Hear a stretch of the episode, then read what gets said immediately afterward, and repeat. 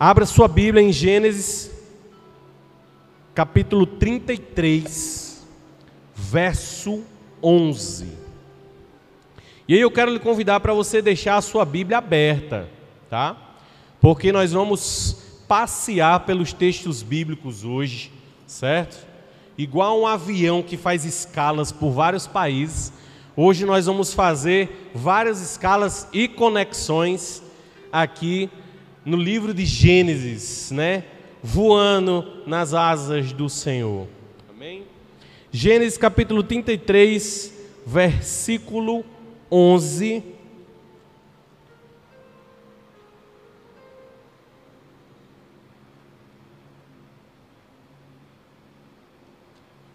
Versículo 11. Jacó falando com Esaú, ele diz assim: por favor, aceite o presente que eu te trouxe, pois Deus tem sido muito bondoso comigo. Vamos repetir. Por favor, aceite o presente que eu te trouxe, pois Deus tem sido muito bondoso comigo. Amém. Aleluia. Irmãos,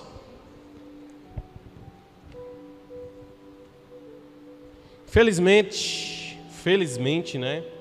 O Senhor ele trouxe algo para os nossos corações nessa noite, né? Tivemos umas mudanças de pregadores, né? Findou comigo aqui de novo. Adriano tá ali que eu tinha chamado Adriano para pregar. E aí no meio da semana vai ser outra pessoa, e depois a gente findou mudando. Findou eu aqui, viu, Adriano? O Senhor. Mas ontem de noite, né? Deus já me preparou. E ele falou, quando eu deu uma geral ali no meu quarto, né? Final de ano, a gente vai organizando as coisas, né? Deu uma geral, fui dormir aí umas duas e meia para três da madrugada, mas meu quarto ficou assim perfeito. E no meio dessa arrumação, eu me deparei com a anotação de um devocional que eu fiz há alguns meses. Na hora que eu peguei nesse papel, que ele está aqui, né? Eu olhei assim e me deu aquele toque. Eu vou pregar isso amanhã. Mesmo não sendo eu quem ia pregar, mas de noite. E quando foi de manhã, a Tiara me ligou e ela, e ela me acordou, né? Na ligação, porque como eu fui dormir tarde, acordei tarde. Eu disse, amor, é, teve uma mudança aí. Eu disse, amém, amor, glória a Deus. Aí depois eu disse a ela, não, o Senhor ele já, já tinha providenciado de noite, antes de eu ir dormir, que essa seria a mensagem. Então, já me preparou para isso preparou a igreja. Tamanho é o amor que o Senhor tem com a sua igreja, tá? E é sobre isso que nós vamos falar hoje. O tema dessa pregação é gratidão de volta a Betel. Gratidão de volta a Betel. Queridos, meus irmãos, quando eu me deparei com esse texto, né, e o Senhor começou a falar profundamente comigo, e eu escrevi essas anotações, eu fiquei chocado com algumas coisas que às vezes a gente não entende na palavra de Deus.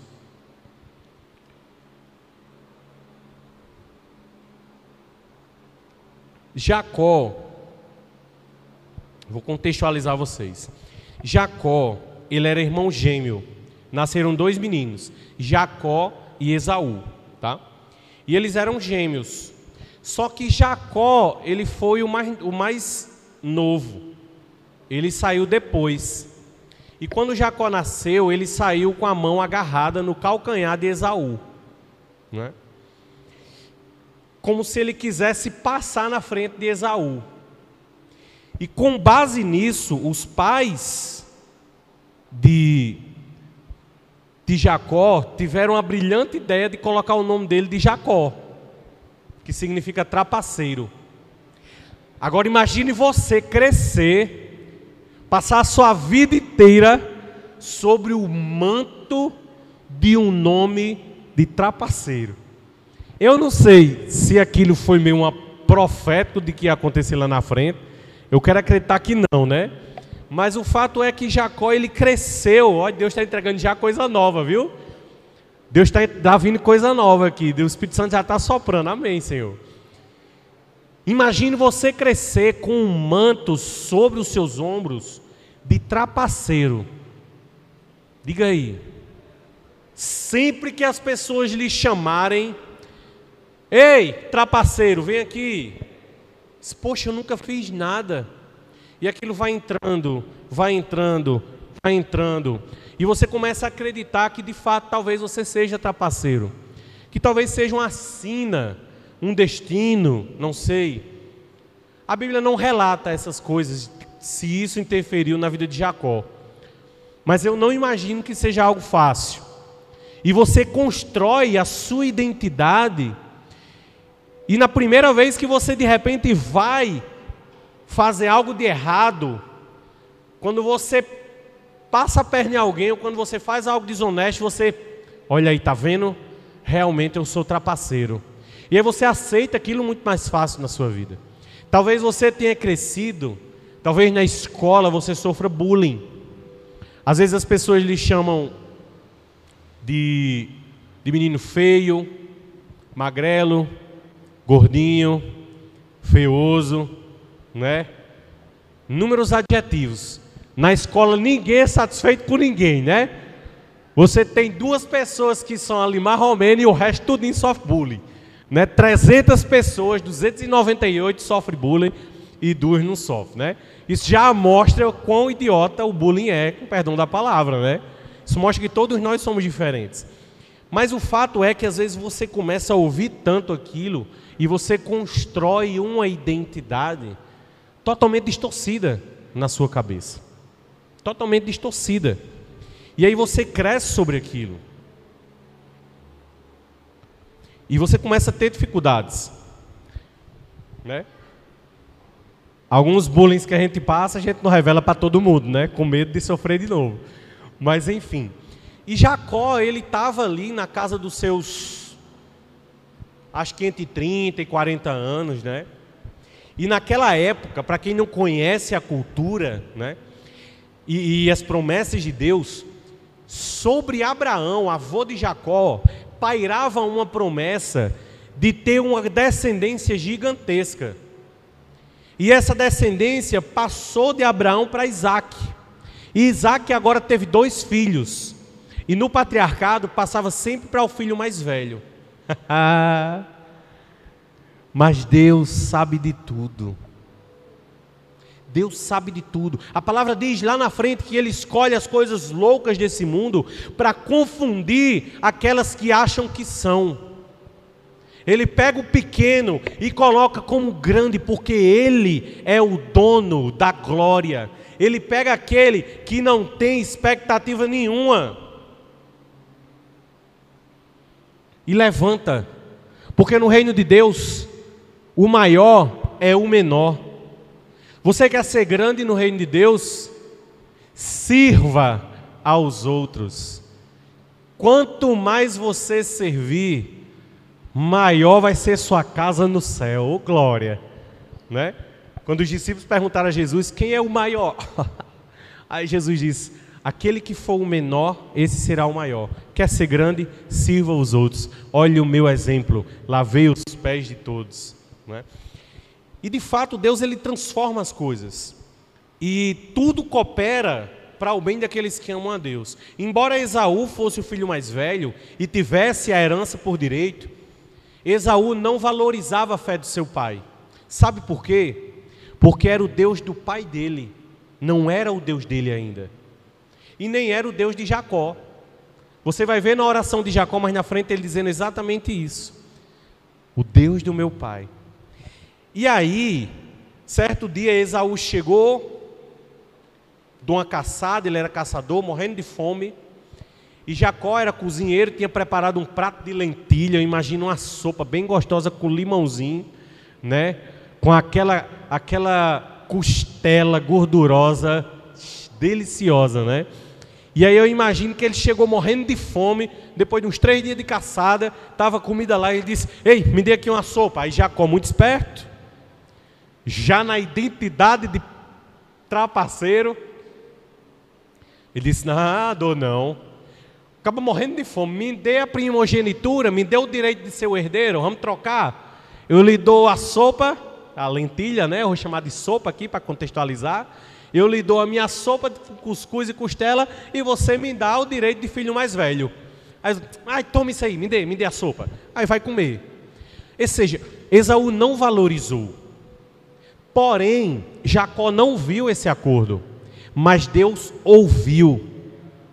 Isaú, é Isaú não, Isaac não viu esse acordo. Inclusive, ele estava um pouco cego já.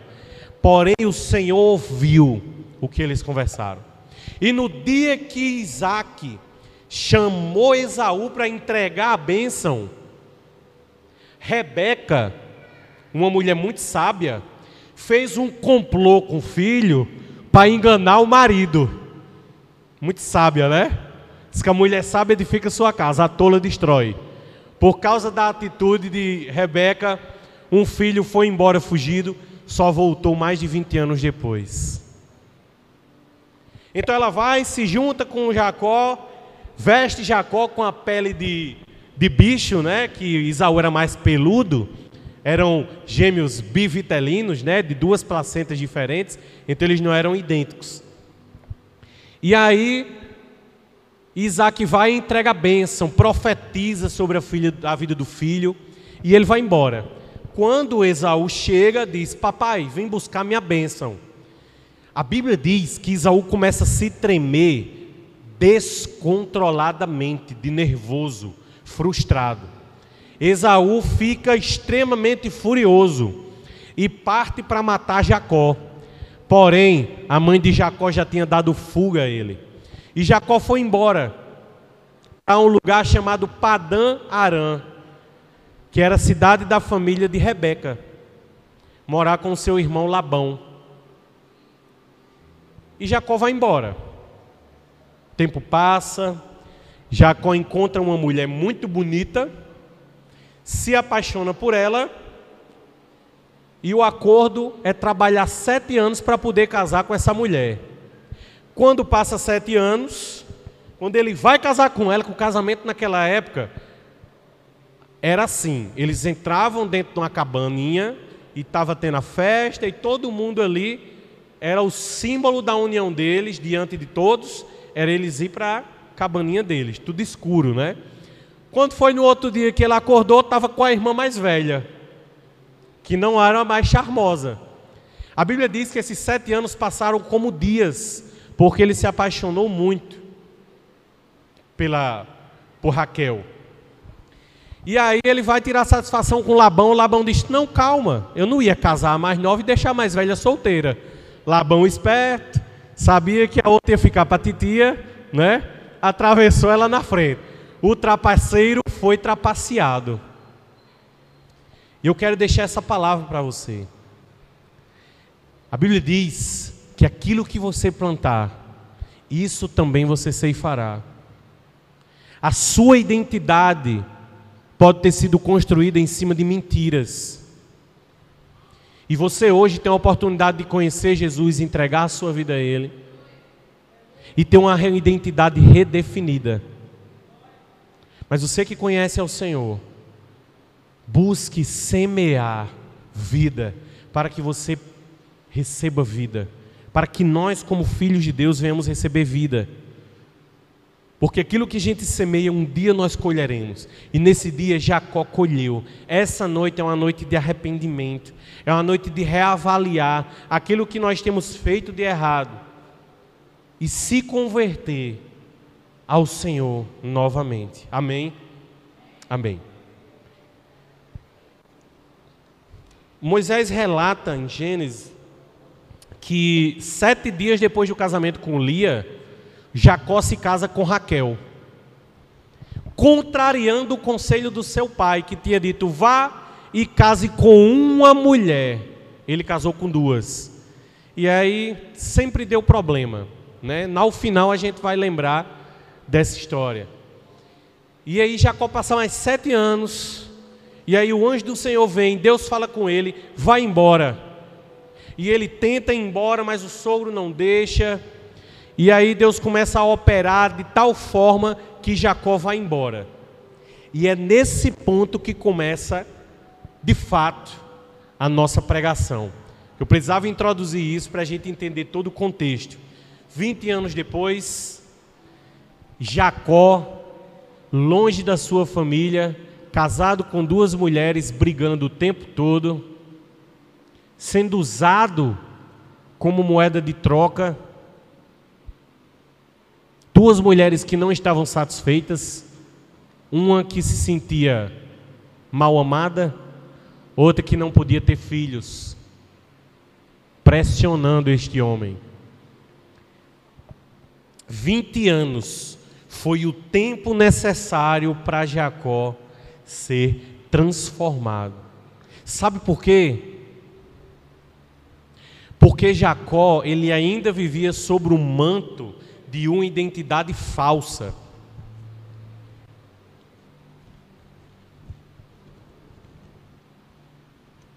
E aí eu quero que você leia comigo aqui, vamos fazer uma escala, vamos descer senhores passageiros aqui, no capítulo 28 de Gênesis, o verso 12. A partir do verso 12.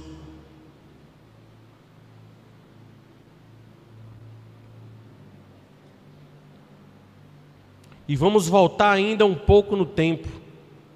Quando Jacó estava fugindo do irmão, no começo da sua trajetória, 20 anos antes do momento que a gente está aqui, quando Jacó ele sai fugido da casa do pai, em busca de Padã Arã, a Bíblia relata em Gênesis capítulo 28, a partir do versículo 12, que Jacó ele para no lugar.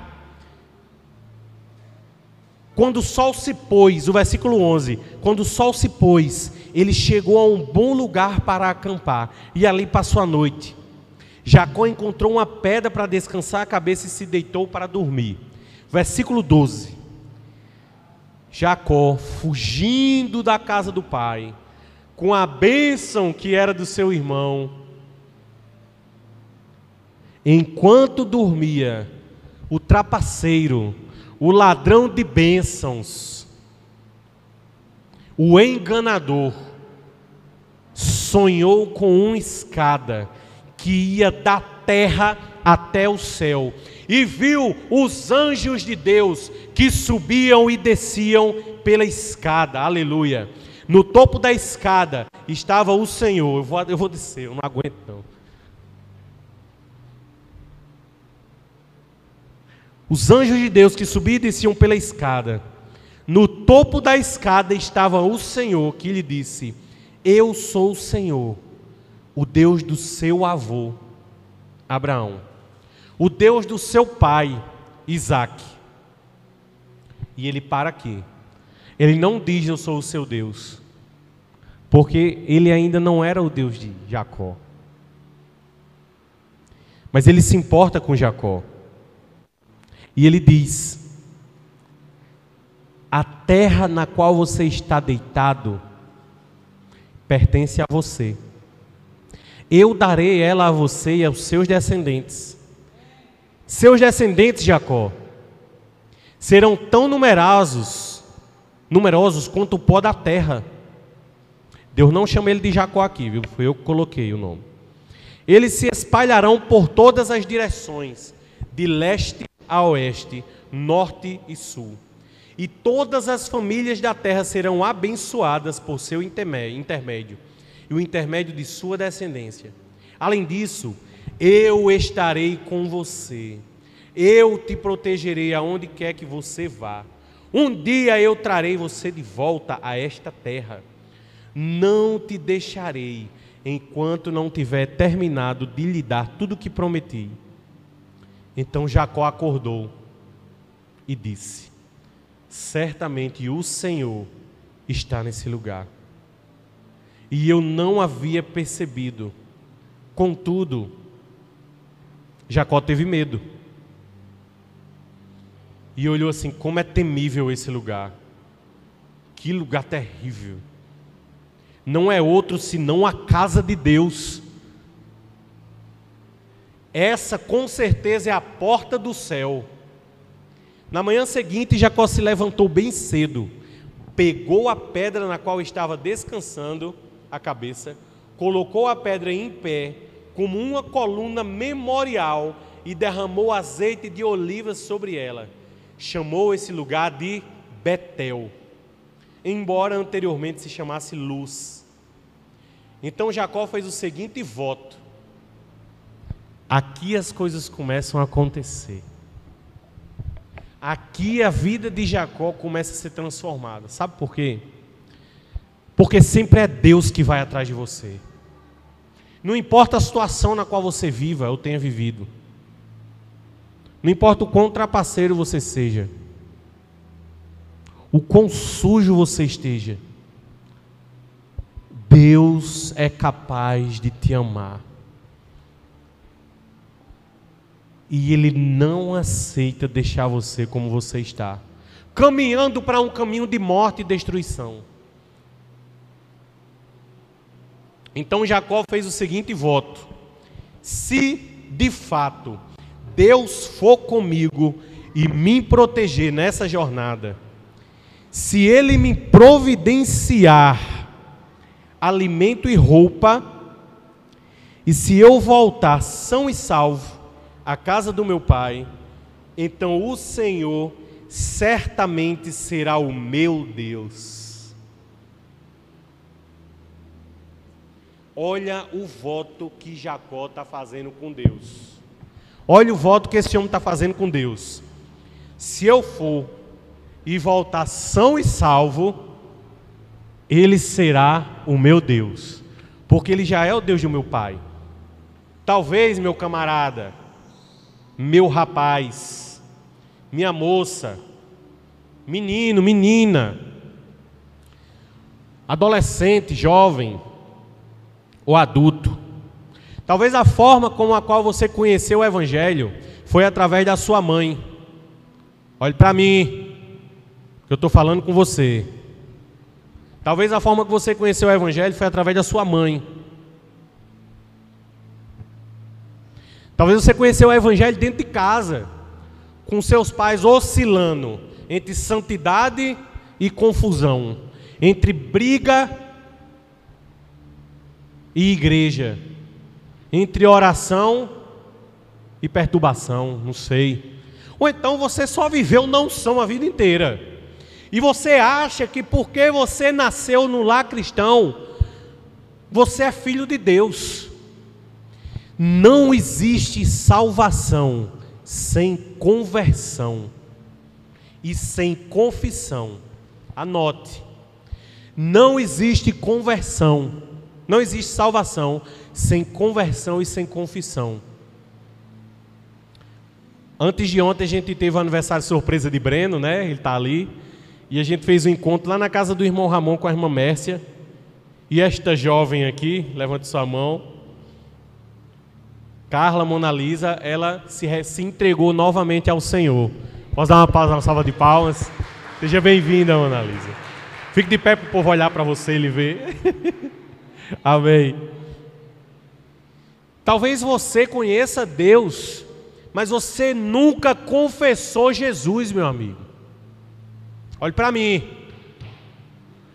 Talvez você nunca, nunca confessou Jesus com a sua boca. Você nunca veio aqui na frente dizer, ei, eu sou crente. Não, porque eu me converti em casa. Eu tenho uma novidade para você. Jesus não morreu numa cruz dentro da casa de Maria, não.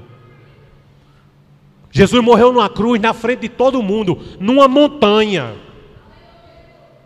no lugar alto, que era para todo mundo olhar para cima e ver que o Filho de Deus estava entregando a vida dele por você naquele lugar.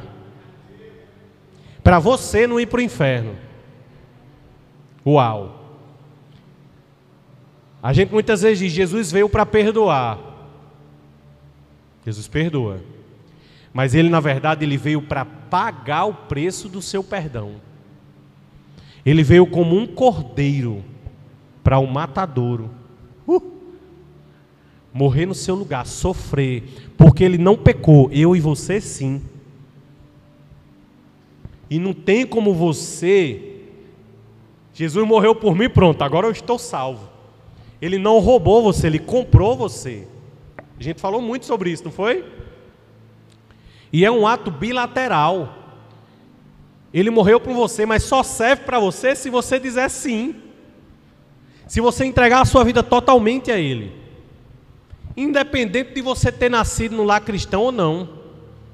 Você precisa confessar e dizer a Ele: Jesus, eu aceito o seu sacrifício no lugar do meu. E aí ele diz: Se você der testemunho de mim diante dos homens, eu vou dar testemunho diante do Pai. Uau! E é por isso que às vezes a gente vem aqui na frente. Sabe por que, que você, quando vai entregar a vida a Jesus, e eu não estou dizendo que você vai ser crente, não, porque crente a Bíblia diz que até o capeta é. Você vem se tornar filho.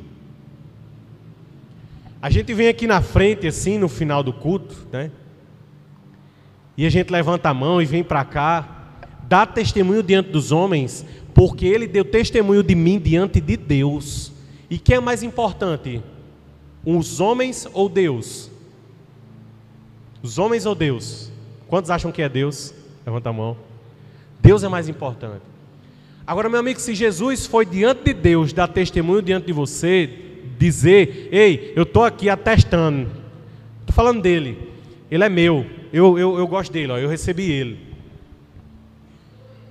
Você vai negar Jesus diante dos homens, sendo que ele te aceitou diante do Pai? Você acha que dá certo essa relação? É a relação que ele não aceita e ele não serve. Você só é filho quando você dá testemunho de filho diante de todo mundo. Porque Jesus deu testemunho diante do Pai. E aqui na vida de Jacó as coisas começam a mudar, sabe por quê? Porque Jacó começa. Se de fato Deus for comigo e me proteger nessa jornada, se Ele me providenciar alimento e roupa, se eu voltar são e salvo à casa do meu pai, então o Senhor certamente será o meu Deus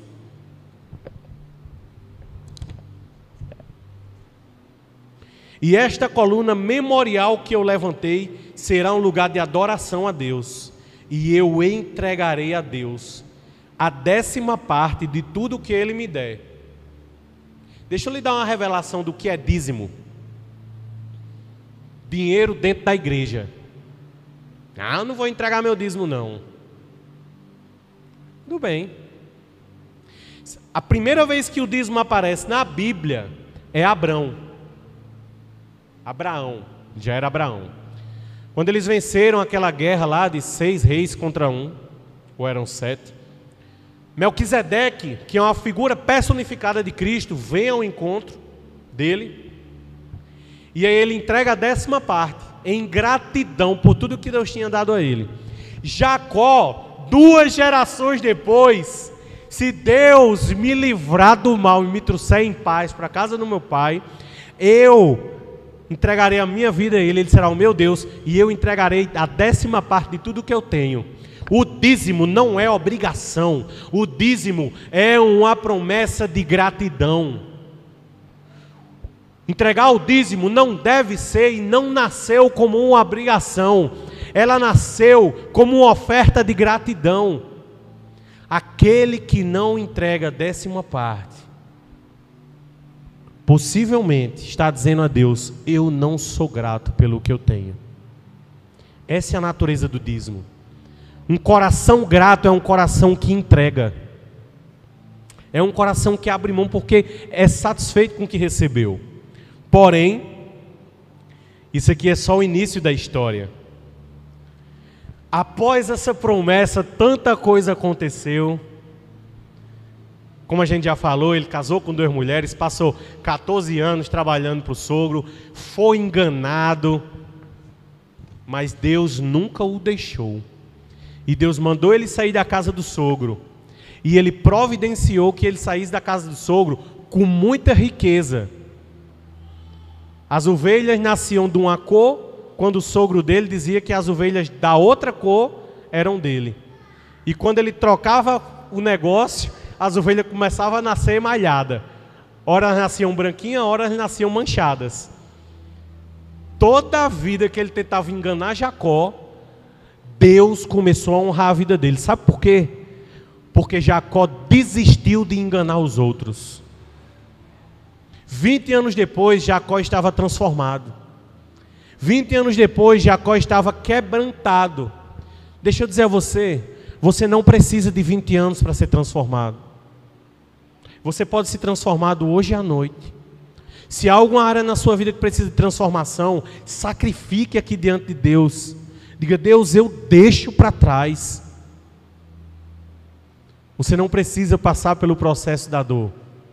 Mas Deus te ama tanto que Ele não vai deixar você ir para o inferno. E se é pela dor que você quer passar para ser salvo, é pela dor que você vai passar. Todos nós. Eu digo, quando eu digo você assim, eu estou no meio, viu? Amém? Nós, enquanto igreja. Mas Deus não vai lhe deixar. Ele permanece com você. Gente,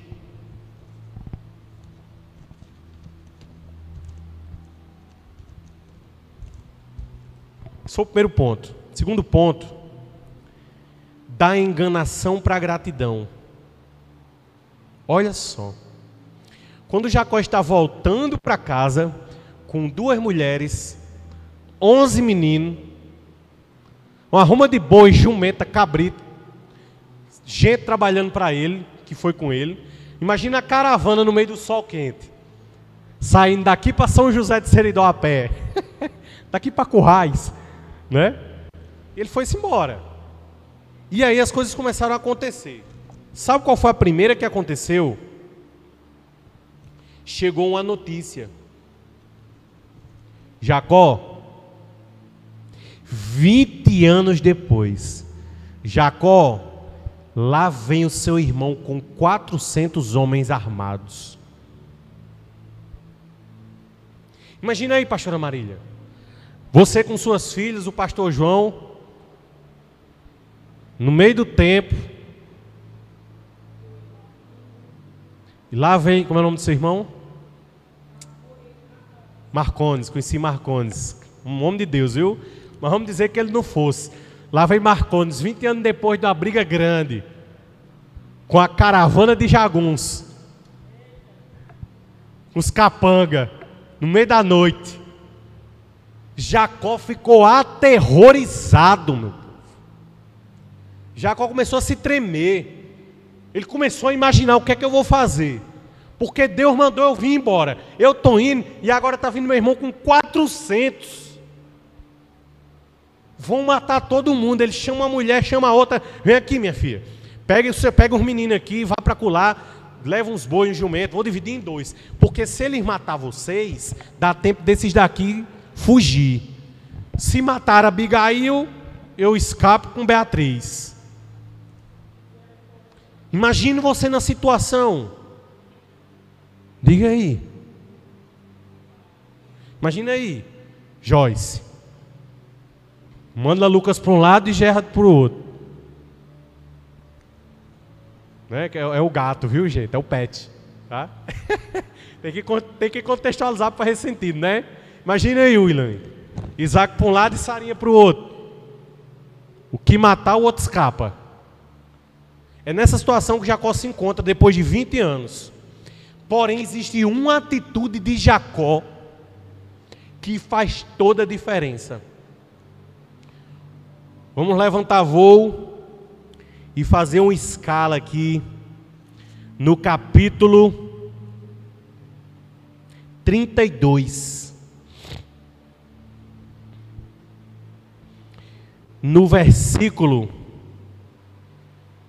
9. Perdão, no versículo 11. Gênesis 32, versículo 11. Por favor, salva-me do meu irmão Esaú. Eu estou com medo. Eu estou com medo dele me atacar, tanto a mim quanto a minhas mulheres e meus filhos. Eu estou com medo, mas você prometeu. Certamente tratarei bem de você e multiplicarei seus descendentes até que se tornem tão numerosos como a areia do mar. Tal ponto que não se possam contar. Deus foi isso que você me prometeu. Enquanto Jacó decidiu orar, ele começou a se lembrar do que Deus tinha falado. E sabe o que aconteceu depois? Jacó passou a noite ali. Depois ele escolheu entre os bens, separou os presentes para o irmão, mandou 200 cabras, 20 bodes, 200 ovelhas, 20 carneiros, 20 jumentas, 40 vacas, 10 touros. Mandou uns presentes para o irmão, porque ele pensava que assim apaziguasse o irmão. Só que a primeira atitude de Jacó, ele foi buscar a Deus. Ele começou a se lembrar das promessas de Deus e saber o que viria de acontecer. Talvez você esteja passando um momento difícil na sua vida. Deixa eu te dar o um segredo, e nesse dia eu estava passando. Quando eu li esse texto aqui, eu estava desesperado. No dia naquele, naquele dia da audiência, lembra? Eu fiquei desesperado o dia inteiro. Passei uma semana angustiado. Nesse dia eu fui fazer meu devocional e encontrei isso aqui. E eu escrevi, escrevi muita coisa. Ainda vou trazer isso aqui, se Deus quiser. Porque Deus começou a trazer alívio para mim. Porque no meio de angústia, o que você precisa fazer é orar. E é na oração que você lembra das promessas. Sabe por quê? Como é seu nome? Seu nome? Denis. Talvez você esqueça da promessa que Deus te faz. Talvez promessas que você fez, que Deus fez para você lá no início da sua fé, que você chegar em tal lugar você nem lembra mais. O filho que Deus prometeu que você ia ter, o emprego que você ia ter, o ministério, as vidas que você ia salvar. Talvez você esteja tão distante como Jacó há 20 anos. Deus prometendo que ele ia ser pai de multidões, assim como Abraão. E ele olhando para ele, disse, meu Deus, eu sou um trapaceiro. Talvez faz tempo que você sente isso. Mas a palavra de Deus, ela não muda, meu amigo. Deus vai fazer. E talvez o que precisa você fazer hoje é orar, porque quando você orar, o Espírito Santo vai lembrar você da promessa que Deus lhe fez. E quando você lembrar Deus, quando você lembrar das promessas que Deus te fez, sabe o que vai acontecer? O seu coração vai começar a se encher de fé. Você vai começar a ser o próprio profeta da sua vida. É a luta batendo e você dizendo: Eu vou ser pai, eu vou ser mãe, eu vou ser advogado, eu vou ser juiz, eu vou ser médico, eu vou pregar a palavra, eu vou para a Europa, eu vou levar a palavra para a África, eu vou ser um missionário. Uh! Você vai começar a ser o profeta da sua vida, porque você não precisa que um profeta chegue para você e lhe entregue. Deus até faz por amor a você. Mas você pode ser o profeta da sua vida. Você pode ser o intercessor da sua vida. Você pode ser aquele que vai chegar diante de Deus. Deus olha para a minha situação. Salva. Não deixa eu morrer, não. Porque você me prometeu, Deus, que vai acontecer assim, assim. Então, aí você já sai dali e você já começa a agir. Você já sai do cativeiro do medo e você começa a providenciar. Você começa a trabalhar com Deus para a sua libertação. Você começa, em vez de dividir a sua família para não morrer, você começa a preparar presentes para apaziguar. Você começa a ter estratégias de Deus. Sabe o que é que acontece depois disso aqui? Pula, pula aqui para o capítulo 33.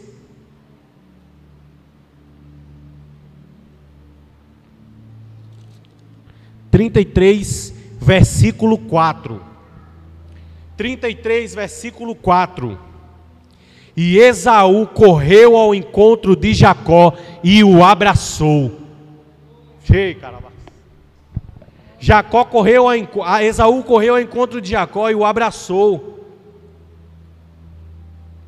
Antes disso, Jacó se curva sete vezes diante do irmão. Sabe o que é que o irmão feroz, o que é que ele faz? Ele olha para o irmão e diz assim: Meu Deus, faz. Isso é eu que estou dizendo, tá? Faz 20 anos que eu quero lhe abraçar, seu abençoado. Meu irmão, você está vivo. Se abraça com o irmão. O monstro já tinha morrido há muito tempo. Esaú chega e abraça, e a Bíblia lhe abraça, passou o braço em volta do pescoço, beijou o irmão e os dois choraram. E Esaú pergunta: Meu irmão, quem são essas pessoas com você? Que quanta gente, quanta gente bonita, quanta criança. E ele começa a dizer: Não, meu senhor, são meus filhos. E vem as mulheres, vem os filhos. E eles se ajoelham diante de Esaú. E Esaú começa a conhecer os irmãos, ou os sobrinhos. E tudo começa a se restabelecer. E nesse momento há o cumprimento de uma promessa. Sabe por quê? Porque lá atrás, 20 anos antes, Jacó, lá em Betel, ele diz assim: Deus, se você me trouxer em paz, qual era a maior ameaça dele? Por que, é que ele saiu de lá? Por causa de Esaú. Qual seria a ameaça na volta? Esaú. Ele sabia que um dia ele voltaria. Mas ele estava pedindo livramento de Esaú. 20 anos pedindo libertação, proteção. Nesse dia, Deus ouve e diz assim: Hoje eu te dou, hoje eu cumpro a minha parte, hoje eu te dou libertação, hoje você está em paz completa. Hoje você pode voltar para seu pai, para sua mãe, encontrar todo mundo. Com um abraço de irmão, com um abraço de família. Esaú abraça Jacó e Deus o abraça também. E sabe o que acontece agora? Agora Jacó vai cumprir a parte dele. Agora você é o meu Deus. Só que é esse ponto da história, meu filho. Deus já era Deus de Jacó. Deus já tinha visitado Jacó outras vezes. Você não precisa esperar que Deus cumpra as promessas para você fazer dele o seu Deus. Você pode fazer disso hoje. Você pode se entregar completamente a esse Deus que é pai, que é amigo, que é companheiro, que não é carrasco, que chegou para você no meio do pecado e te amou.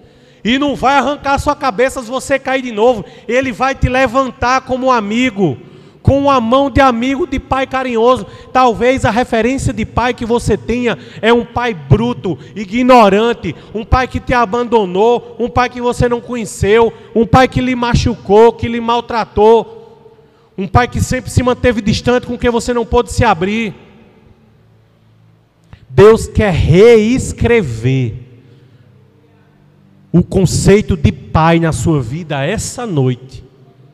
Ele quer se tornar o seu pai.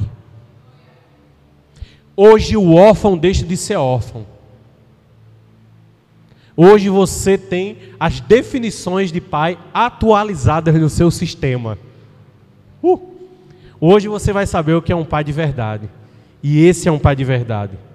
Um pai que ama, um pai que salva, um pai que cuida. E aí eu quero pular para o 35, porque a gente vai ter algo lindo aqui. Capítulo 35, Gênesis 35.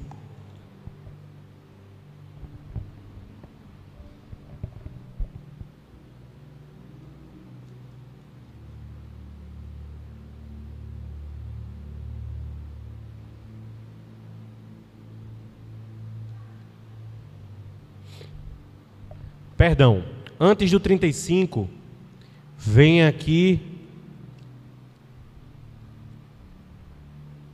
Ainda no 32, antes de ele encontrar Esaú. 32, 24. 32, 24. Jacó ficou sozinho no acampamento. Veio então um homem que lutou com ele até o amanhecer.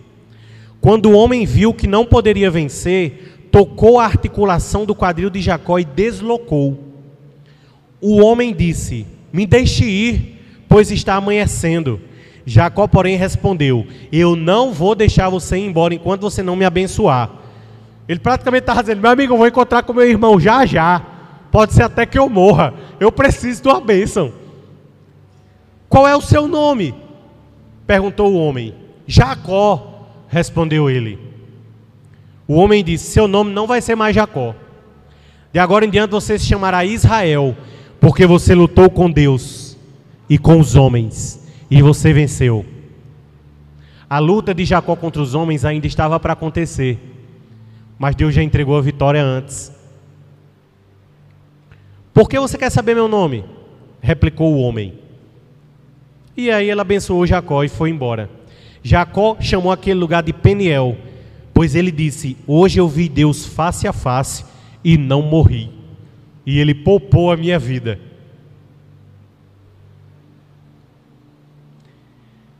Agora, no 35, um pouco mais na frente, Deus manda Jacó voltar a Betel. Vocês lembram de Betel?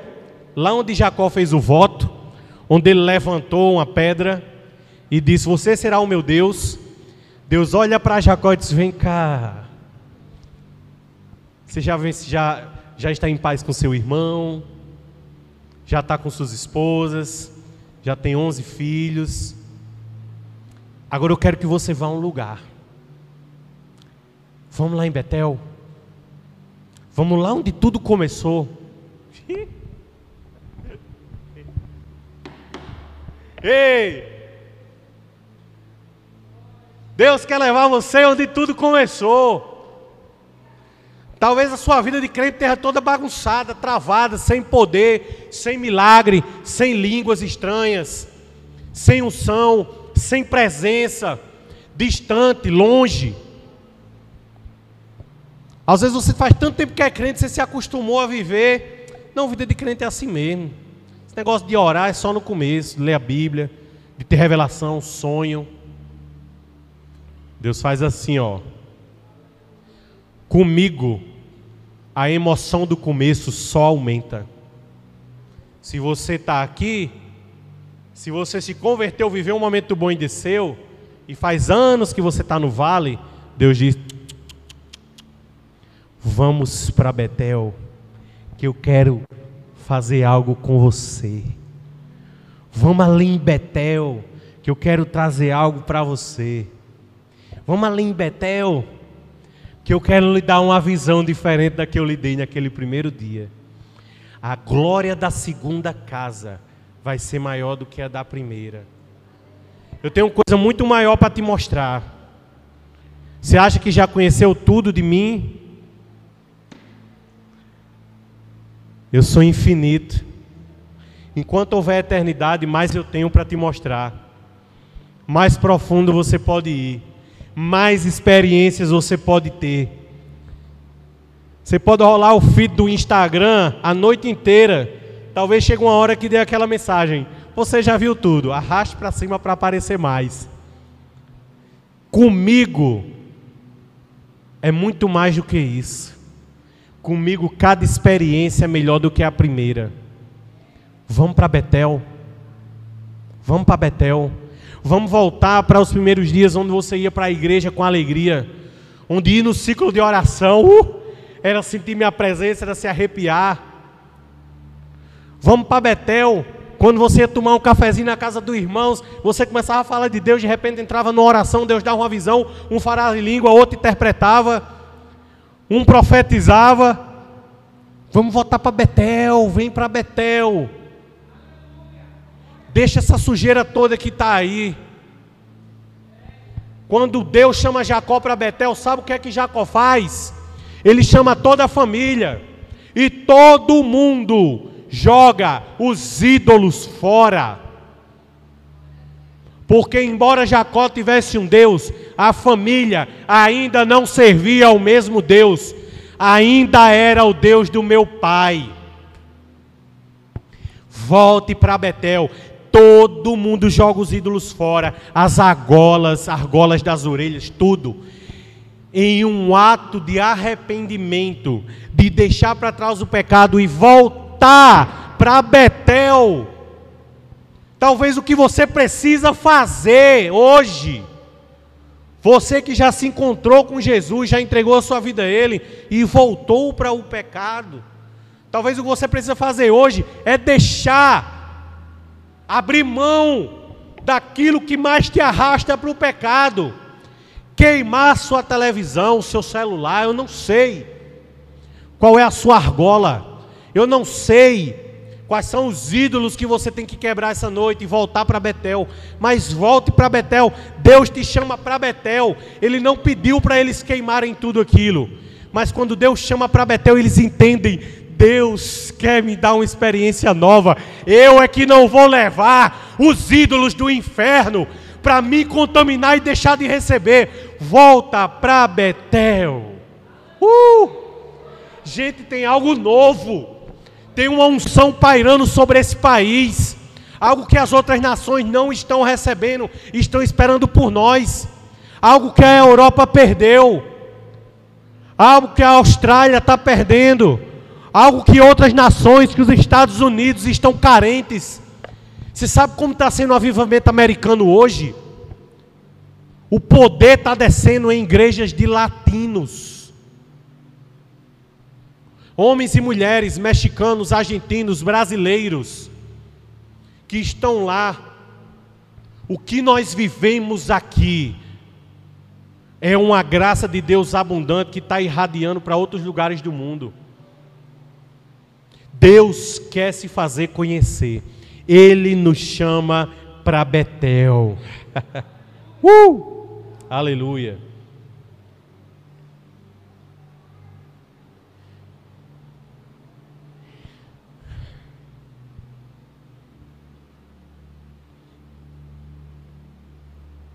O versículo 9 do 35 diz assim: Agora que Jacó havia regressado de Padã Arã, Deus lhe apareceu outra vez em Betel e o abençoou. Seu nome, aspas, né? Deus falando, a bênção de Deus era essa. Lá atrás Isaac tinha dado uma bênção, mas agora Deus está entregando a nova bênção. Seu nome é Jacó seu nome é enganador. Mas você não se chamará mais Jacó. Você não se chamará mais enganador. De agora em diante, seu nome será Israel. Assim Deus deu a ele o nome de Israel. Assim como fizeram com Abraão lá atrás, que Deus foi fazendo num processo, visitando Abraão várias vezes, ele aparece em Peniel e depois chama ele para descer a Betel. E lá em Betel ele reafirma se você está esquecendo o que eu lhe disse lá atrás, deixa eu lhe relembrar: seu nome é Israel. Esqueça o tempo de Jacó. Esqueça aquela identidade distorcida que lhe deram. Você não é mais aquele homem, você não é mais aquela mulher. Eu sou o Deus Todo-Poderoso. Seja fértil, se multiplique, você se tornará uma grande nação, até mesmo muitas nações. Haverá reis entre seus descendentes.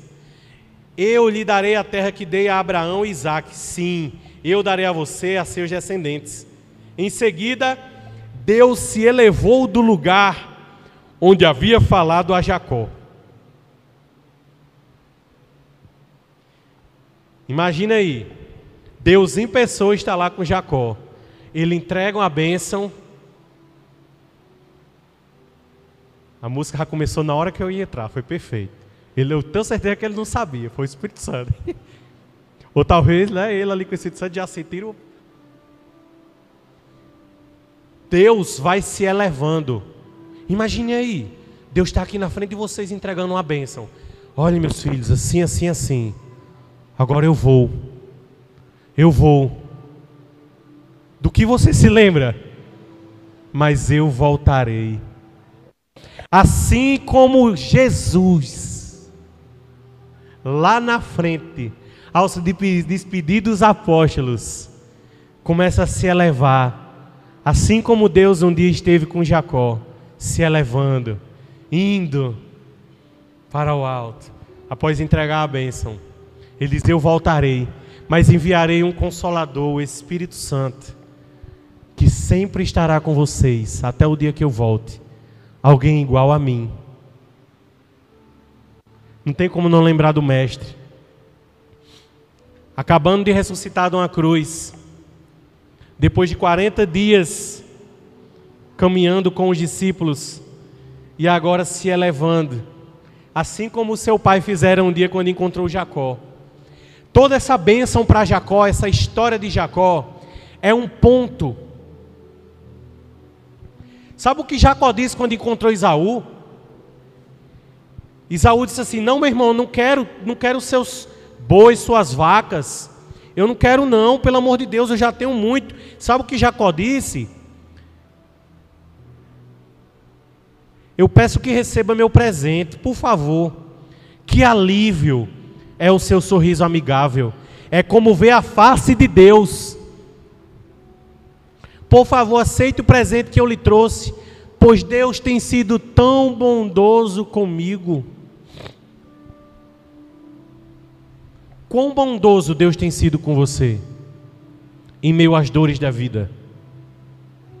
Deus tem sido bom com você? Você consegue lembrar, no meio das tormentas que a gente passa, tantas vezes, algo que Deus tem, faz, tem feito na sua vida? O que Deus fez na sua vida essa semana? O que Ele fez na sua vida nesses últimos meses? O que Deus já fez na sua vida de tão grandioso? Deixa eu te falar algo. Apenas um coração grato como o de Jacó, consegue dar presentes. Apenas um coração grato consegue entregar o seu tempo por amor aos outros. Apenas um coração grato consegue amar.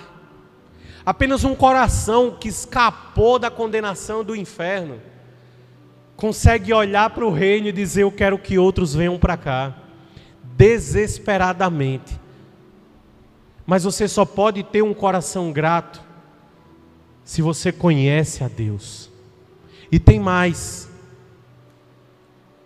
Assim como Raquel, que um dia teve um filho, e ela deu graças a Deus porque tinha recebido um filho. E ela disse uma frase de gratidão a Deus. Essa foi a primeira frase, assim que José nasceu de gratidão a Deus. Mas a segunda frase dela foi: Me deu outro filho. Ela foi grata por um instante, mas no instante seguinte ela voltou para a ingratidão. E ela não se satisfez. Ela praticamente disse a Deus: Obrigado, mas é pouco. Será que o que Deus tem te dado tem sido pouco para você? E sabe o que acontece com Raquel? Ela tem outro filho mas ela morre no parto. O preço da ingratidão é uma vida triste, infeliz, angustiada. Nada é o bastante. Você conhece alguém que só faz reclamar? Às vezes a gente faz isso, não é? Quando a gente reclama, a gente está fazendo que nem Raquel. Você me deu um filho, foi eu quero outro. Eu quero outro, não basta não. Eu quero mais. Você nunca é satisfeito, você nunca é feliz. Prosperidade é não necessitar de mais nada. É ficar em paz, eu recebi. Agora deixa eu te falar. Eva olhava todas as árvores, inclusive a árvore do bem e do mal. Ela sabia de todas, inclusive Deus disse a ela.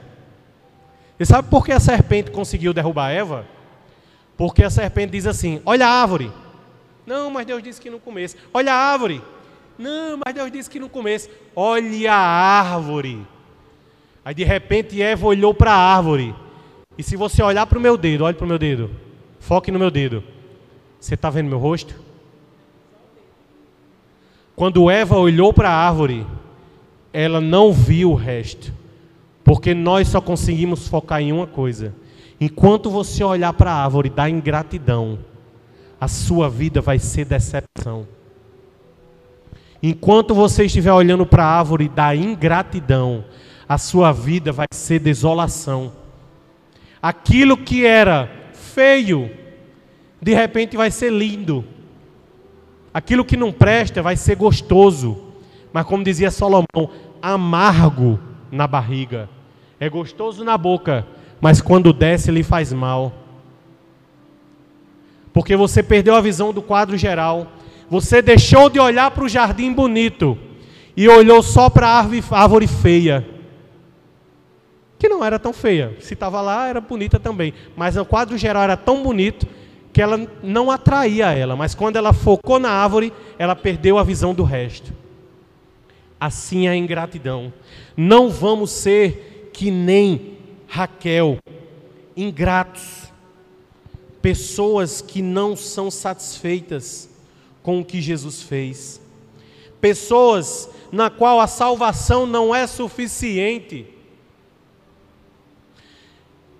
Cristãos que levam o nome de Cristo.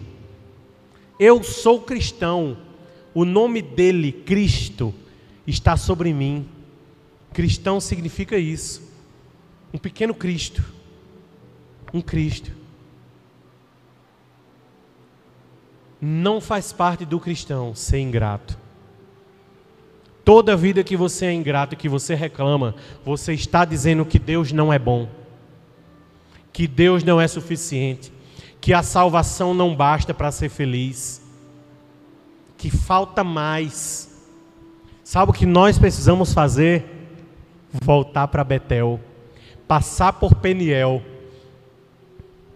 e receber a palavra do nosso maior amor, do nosso amado reencontrar-se com Ele. Perceba que Deus foi buscar Jacó, mas chegou um momento que Deus disse assim: Jacó, agora vem a mim, vem para Betel. Essa noite é uma noite de você voltar para Betel. E você que nunca entregou a sua vida ao Senhor Jesus, essa é a noite de se entregar em Betel. Essa é a noite de se entregar a esse Deus e dizer: Ei, eu quero ser seu filho. Eu quero sair da desolação do pecado, eu quero deixar isso para trás, eu quero não amar mais essas coisas que eu amo, porque eu não suporto mais ficar sem você. Eu vou encerrar com um pequeno testemunho. Há alguns anos, eu passei por uma situação ruim na minha vida. E eu meio que disse a Deus: Deus, eu vou pecar. Eu vou curtir umas paradas do mundo aí. Vou dar uma namorada, vou para umas festinhas. Vou dar um rolé. Aí, só que eu não parei de ir para a igreja não. Porque às vezes você vai pecar e você não, você se afasta. Não, eu cheguei para o Senhor e falei. Não recomendo fazer isso, pelo amor de Deus. Só dá sofrimento e sequela, viu? Jamais faria isso de novo, não faça. Mas na minha ignorância eu fiz. E sabe o que, é que acontecia quando eu chegava na igreja? Deus só fazia dizer que me amava. Eu estava lá no recreio, pastor. Eu entrava nas portas daquela igreja, era uma palavra de amor. Entrava nas portas da igreja, era um irmão que vinha, me abraçava, disse, só Jesus isso, ei, ei, começava. Eu só recebia a palavra de amor, eu disse, como é que pode? Eu errado no pecado e você só faz me amar. Chegou um ponto que eu não suportei mais. Eu não aguento mais. Eu tenho que amar de volta. Esse amor é bom demais. E eu passei por um processo de quatro meses, lutando contra os vícios que eu tinha me enredado batalhando para conseguir deixar aquilo. Mas eu tinha chorado aos pés do Senhor, eu, eu não aguento, eu me entrego, eu sou seu. Talvez você esteja assim essa noite aqui. E eu me entreguei, eu me lembro, Breno está ali, ele sabe. A gente lá na ilha, mês de junho, estava eu, ele, Fernanda, Rafael. E a gente naquela primeira, logo na entrada ali, tem uma coberturazinha, a gente começou a orar, eu disse, gente, ore por mim. Eu não estou conseguindo deixar o pecado, eu não quero. Eu não quero viver mais assim. Eu quero o Senhor porque o amor dele é melhor do que tudo. E os meninos começaram a impor as mãos ali, começaram a orar por mim. E de repente todos nós estávamos falando em línguas estranhas, fazia muito tempo que eu não falava. Uma semana depois daquilo eu viajei. Dois meses depois daquilo eu comecei a namorar com essa bênção. Ano que vem a gente vai casar. Estamos há quatro anos.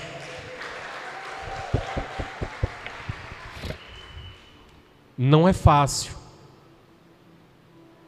Mas se não é fácil com ele, imagine sem ele. A gente precisa voltar para Betel. Volte para Betel. Nessa noite, volte para Betel. Vamos ficar de pé. Vamos fazer uma oração. Feche seus olhos. Eu queria orar por você nessa noite. Você que entendeu essa mensagem você que sabe que está vindo para a igreja, igual eu tive um dia. Eu não me desviei do Senhor de ir para a igreja. Eu estava no meio do pecado. Desviado de alguns caminhos, do que deveria ser. E talvez você esteja assim como eu estive. Talvez o Senhor tenha falado com você hoje, te feito sentir esse amor tão lindo que Ele tem por você. E a única coisa que você precisa fazer é dizer para Ele o que eu disse um dia. Jesus, eu quero voltar. Eu quero deixar esse pecado. Eu, eu, eu não aguento mais. Eu tenho que te amar de volta. Me ajude a abandonar. Eu me entrego a ti. Só se entregue, meu querido. Se você quiser vir aqui para frente, venha. Se você quiser levantar a mão onde você está, você levante. E se você que nunca entregou a sua vida ao Senhor, está sentindo no seu coração de vir aqui também e de dar esse passo, vem aqui na frente como eu vi um dia. Essa é uma família linda que está disposta para te receber. Vem fazer parte dessa igreja, dessa família. Fazer parte de Jesus, ser filho de Deus. Vem. Você não precisa deixar para amanhã. Confie. Vamos orar. Feche seus olhos. Eu vou contar até três, e quando eu contar até três, se você for essa pessoa que quer voltar para os caminhos do Senhor, ou se entregar a Jesus pela primeira vez, vem aqui na frente. Um, Jesus tem um plano e um propósito na sua vida. Dois, Ele morreu por você. Três, se você quer entregar a sua vida ao Senhor Jesus de uma vez por todas, Vem aqui na frente, levanta a mão onde você está. Eu te vejo. Aleluia. Vem cá, pastora. Aleluia. Vem, meu lindo, vem para cá. Você é muito amado.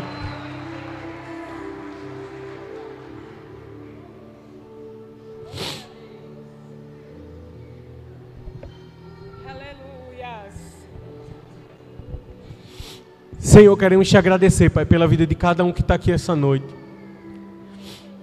Pela vida do Denis, do William, do Tiago. E todos aqueles que nos seus lugares aí, Senhor, também estão nesse processo. Jesus, eu quero te pedir, Pai, junto com a sua igreja, estendam as mãos para cá, irmãos. Derrama do teu poder na vida de cada um deles, Senhor.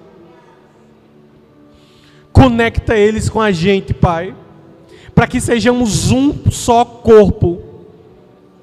Nós somos um em ti, você está em nós, tu és o cabeça. O Senhor é a videira e nós somos os ramos, somos seus filhos. És o nosso melhor amigo. Paizinho, em nome de Jesus, Pai, enche a vida de cada um nessa noite, Pai. Em nome de Jesus. Eu vou orar e vocês vão repetir comigo, tá? Você. O Senhor nos salvou morrendo naquela cruz. O Senhor, Ele nos compra e Ele quer ser o nosso Pai, nosso Senhor, nosso dono, nosso melhor amigo. Libertar a gente da escravidão. E hoje cada um de nós nos tornamos filhos, nós nos reconectamos com Ele, nós deixamos para trás e voltamos a Betel. Enquanto eu orar, vocês repitam assim comigo, tá bom? E a igreja repete também, amém? Senhor Jesus, eu recebo o seu sacrifício. Eu troco de lugar contigo